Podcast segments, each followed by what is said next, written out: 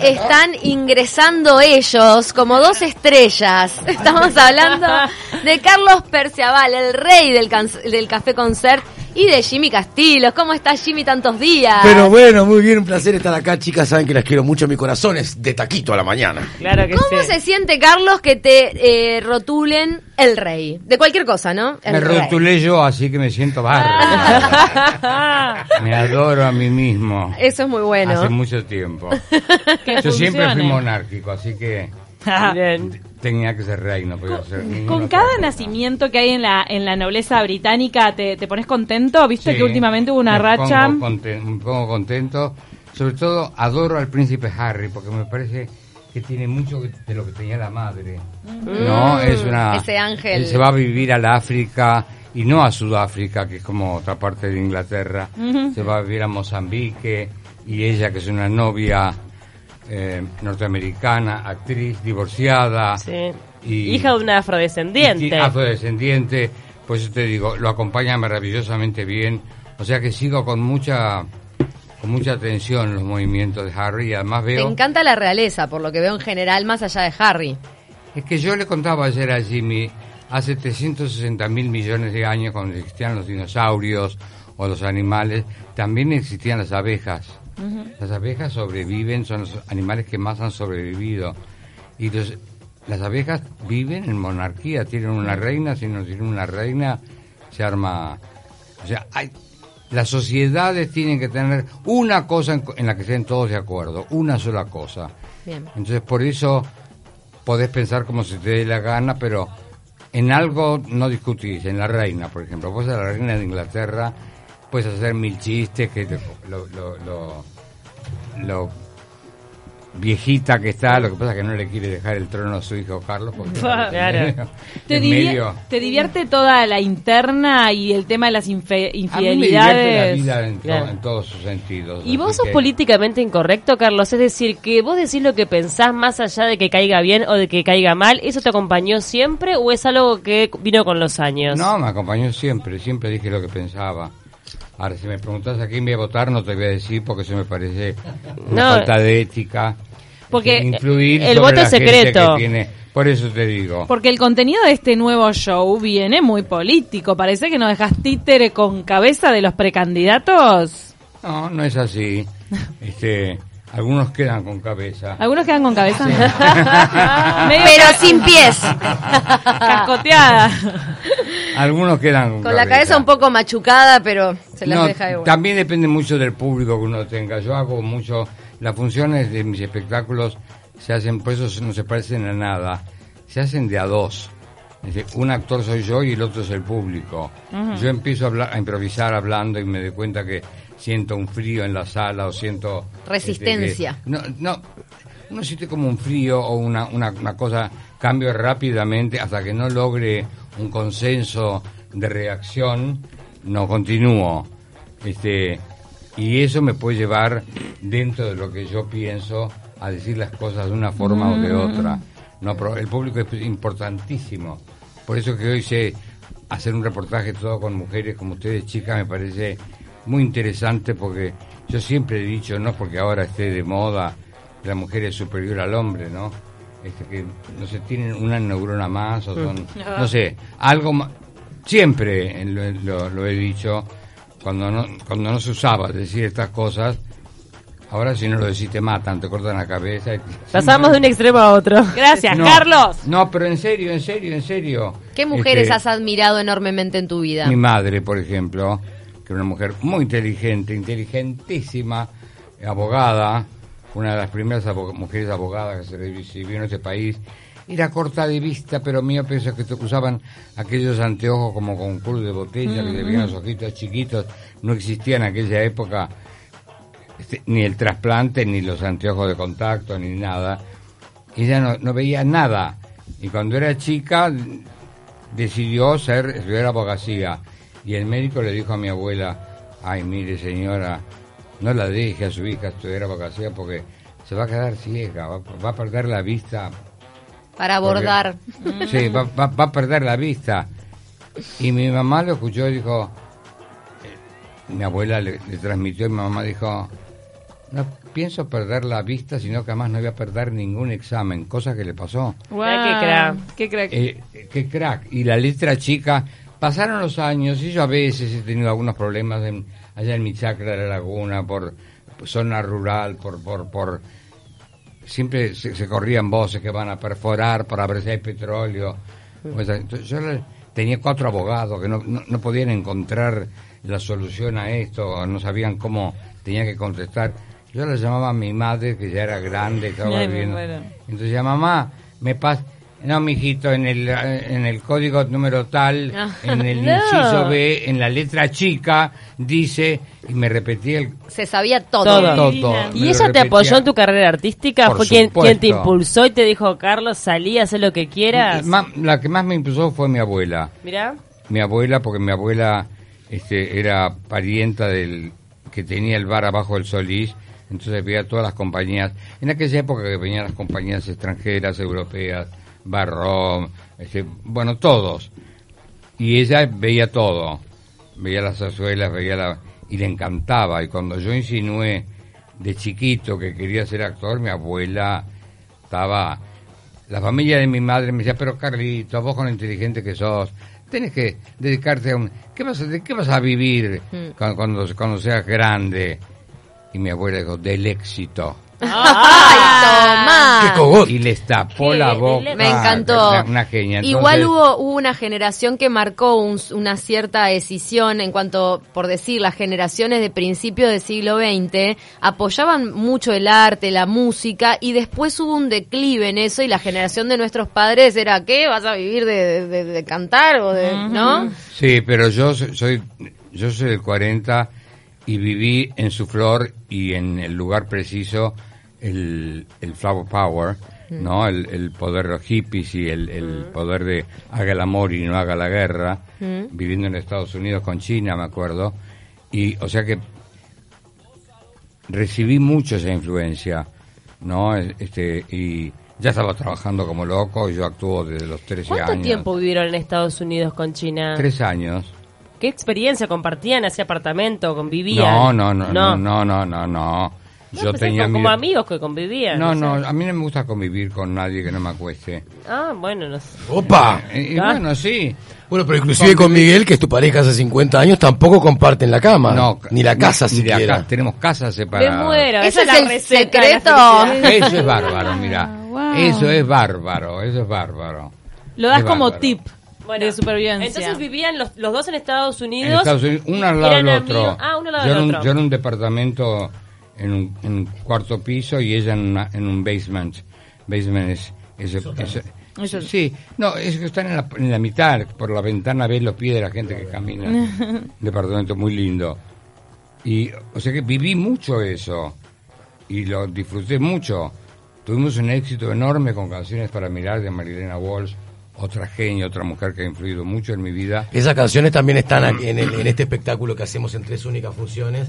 Sí, elegiste cinco canciones de María Elena canciones de Walsh. Ay, María cuáles, son divinas, todas. Bueno, las tenemos que elegir en realidad, ¿no? Las tenemos que elegir. Todo el Claro. espectáculo está en proceso. Manuelita, Manuelita que esté. No, Man- triste, Manuelita- pero- La cigarra, no, no. la cigarra tiene que estar sí o sí. La cigarra, Sapo Fierro, La Juana, Serenata por la Tierra de Una, o El no sé, hay unas al cuantas.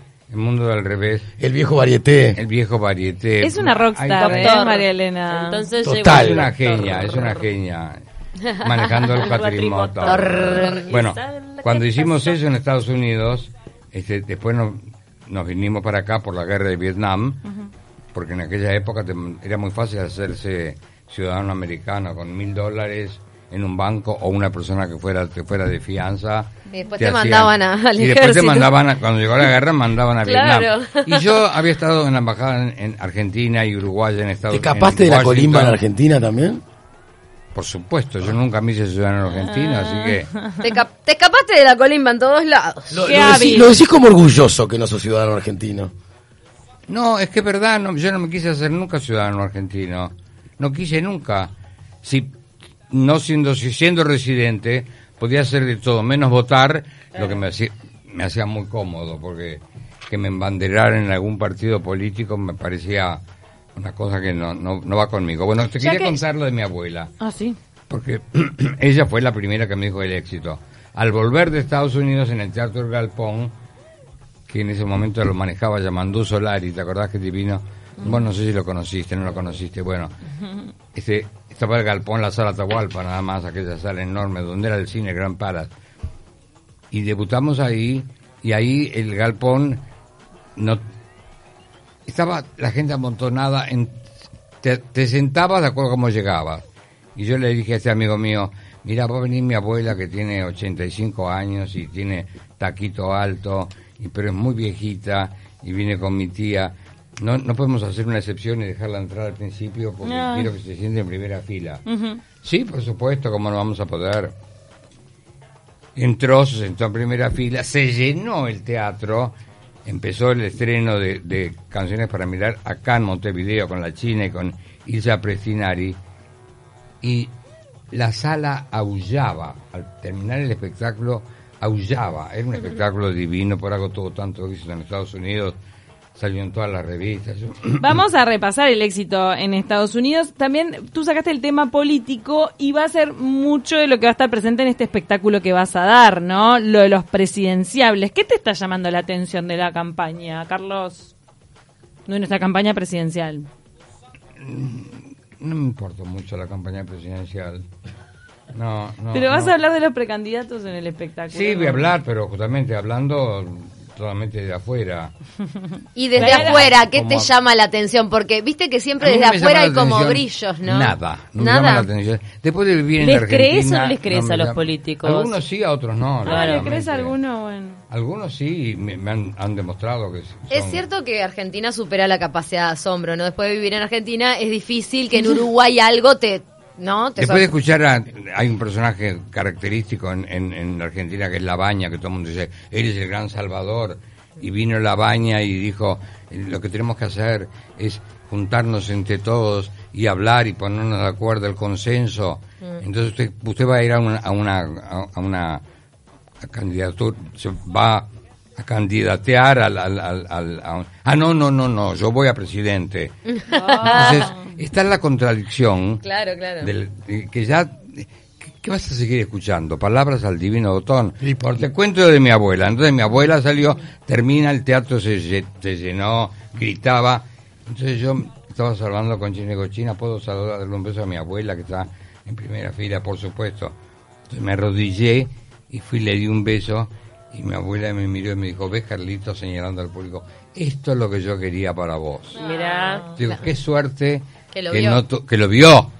¿Entendés? Qué suerte que no Porque tuve que también esperar. te podría haber pasado que no lo, no, no lo no, atestiguara. que uno dijera, bueno. No, que la fama te llegara en el- después. En el cielo me está viendo allá. Ni hablar, Sí, cuando a claro. tanta gente No, le pasa es- que el que lo apoya después no lo a casi puede todo ver el en mundo le pasa a casi eso. todo el mundo. ¿Y te parece que la Argentina podría florecer un personaje como Sartori, por ejemplo? Ahora vos lo estás viendo a Sartori, que lo ves todo el tiempo. Sartori, ese, ese joven. Este joven, el buen mozo. Que tiene, que tiene muchos Nuestro millones. nuevo Kennedy, sí, qué divino, Sí, millonario. Multimillonario. Ahí lo amo. Sí, sí, sí. No quiere decir que lo vote, ¿eh? No, yo, me parece lindo, qué sé yo. y me gusta que sea millonario, me encanta. Porque Claro. El que es millonario no tiene ganas de robar. ¿Te parece? Es un poco lo que le pasa a Mauricio Mira, Macri. no sé. ¿Pero tú No, te parece no. que la gente solo roba por necesidad, no porque le guste? No, porque tiene greed, eh, tiene avaricia, tiene... que- tiene Pero el, el ser millonario habla de una persona que, que tiene deseos de, de- de poder económico, si no, no sería millonario. tener- Sí, puede ser. Mauricio Pues, Macri. Igual yo, ya que estabas hablando en Argentina, que, que, que- que estabas por allí, teníamos algunos nombres para tirarte, De- para ver qué, qué, qué nos podés decir de A este ver, tipo de personas. A ver, decime. Tenemos un juego, te tiramos un nombre y vos nos tirás una frase. Una frase que suerte, porque ayer... Era una palabra. Cuando Tramendi tiene que decir una sola palabra y cuando me No. dijo Luciano Polanqui no podía decir una No, sola palabra. Una frase, más o menos. Adelante, Civil. Lo hacemos más fácil. A ver. Telma Fardín ¿Quién es? Es la actriz joven que denunció a D'Artés. A Juan A la D'Artes. que vos no le creías, ¿te Ah, no le creo, pobre. No, no, le, no le creo, pobre. Este, creo que en si ustedes son del ambiente teatral, en cualquier compañía de teatro, en cualquier compañía de televisión, este, a las a la semana o casi te diría antes de la semana empieza a haber relaciones entre los actores, en, aunque sean no son ¿Relaciones sexuales, decís?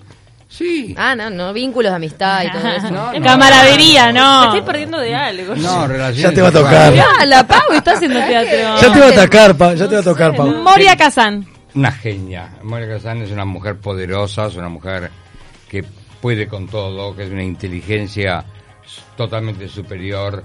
Ella estaba estudiando abogacía y se fue a presentar al, al Teatro Nacional porque querían coristas y en cuanto la vio Petit, le sacó la ropa, le puso una pluma y le largó al escenario. Y ese fue el debut de Moria. Después yo tuve, hice la, tuve la suerte de hacer una temporada con ella en el Maipo, con Gerardo Sofovich y con Tato Bores.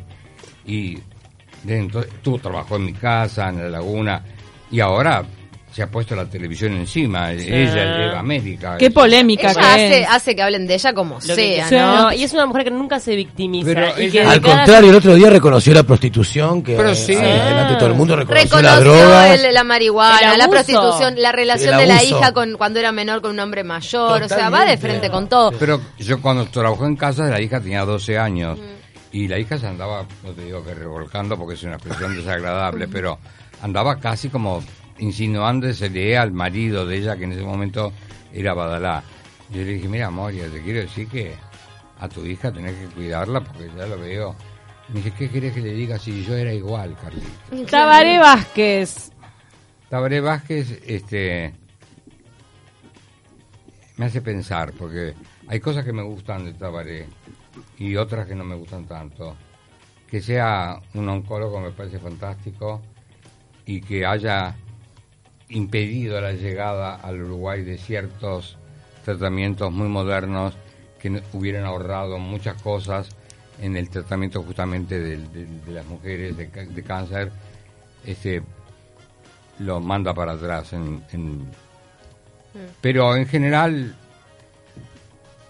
eh, está bien. Bien. Como poblador de Maldonado, Enrique Antía.